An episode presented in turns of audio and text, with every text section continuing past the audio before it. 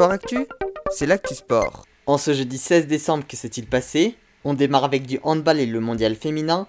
Les Françaises se sont imposées 31 à 26 face à la Suède en quart de finale et retrouveront demain soir les Danoises en demi-finale. L'autre demi-finale opposera la Norvège à l'Espagne. En football, la Ligue des champions féminine, les Lyonnais se sont largement posés 4 à 0 face aux Suédoises du BC Haken. Elles terminent donc en tête de leur groupe.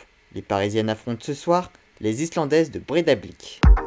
On passe au basket. Monaco a retrouvé le chemin de la victoire en Euroleague en s'imposant 107 à 98 face aux Islandais de Kaunas. En revanche, les Villeurbanais se sont inclinés 61 à 71 à domicile face aux Zénith Saint-Pétersbourg. En biathlon, c'est le week-end au Grand Bornand. Les Françaises ont idéalement lancé ce week-end bleu avec une belle deuxième place d'Anaïs Bescon sur le sprint, à 15 secondes de la Norvégienne Marte Holzbu Reuseland. De bon augure pour la poursuite de samedi. En rugby, mauvaise nouvelle en Coupe d'Europe, la rencontre entre Montpellier et le Leinster qui devait se jouer demain soir a été annulée, faute au Covid avec plus de 20 cas positifs dans le camp de l'équipe irlandaise.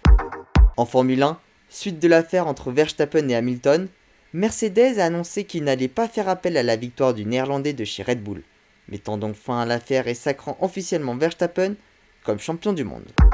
Enfin, un dernier mot de football pour terminer, les tirages au sort de la Ligue des Nations ont eu lieu, Tenante du titre, la France affrontera le Danemark, la Croatie et l'Autriche. En cas de première place, elle accédera aux phases finales afin de défendre son titre. Les matchs sont programmés pour les mois de juin et de septembre. Voilà pour les actualités du jour, à demain. Dans Sport Actu.